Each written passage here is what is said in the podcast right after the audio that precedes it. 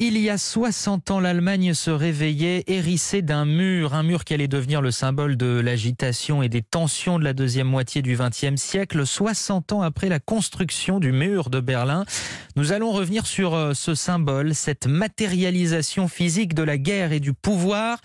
Avec vous, Nicolas Offenstadt, historien euh, à Paris, euh, Panthéon-Sorbonne. Bonjour. Bonjour. Je rappelle votre livre, l'un de vos ouvrages, notamment Le pays disparu sur les traces de la RDA, qui est disponible aux éditions Gallimard. Une première question, cette construction, Hélène Kohl nous le racontait, notre correspondante à Berlin hier, elle a été soudaine. Elle utilisait notamment le témoignage tout récent d'Angela Merkel. Pourquoi a-t-on construit ce mur? Écoutez, il y a une raison de fond qui est souvent pas assez soulignée, c'est que euh, Berlin était véritablement une passoire pour l'Allemagne de l'Est communiste, c'est-à-dire qu'il y avait énormément d'habitants euh, qui quittaient l'Allemagne de, de, l'Est pour l'Allemagne de l'Ouest en espérant de meilleures conditions de vie, pour retrouver leur famille, pour avoir de, nouveaux espoirs politiques. Et donc c'était une véritable hémorragie que l'Allemagne de l'Est n'aurait pas pu supporter à très long terme.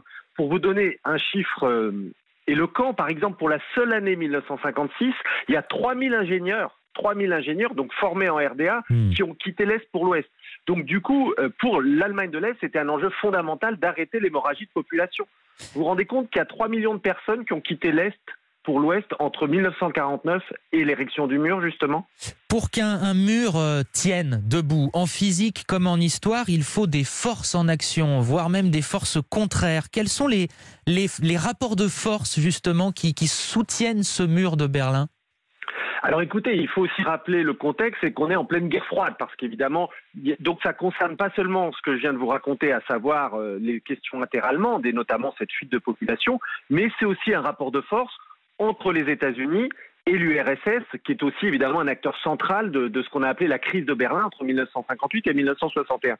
Donc Berlin, c'est l'avant-poste de la guerre froide, puisque c'est là que finalement on se trouve face à face euh, les deux blocs, et donc ça a toujours été un symbole central de la guerre froide, c'est là que se jouent les rapports de force. Et c'est là-dessus aussi que Khrouchtchev euh, va jouer, parce qu'il voit une Allemagne de l'Ouest qui est en train de prendre de la puissance, et d'une certaine manière, avec l'ultimatum qu'il va lancer euh, aux Américains et aux Alliés, Berlin sert en quelque sorte de mesure des rapports de force pendant la guerre froide.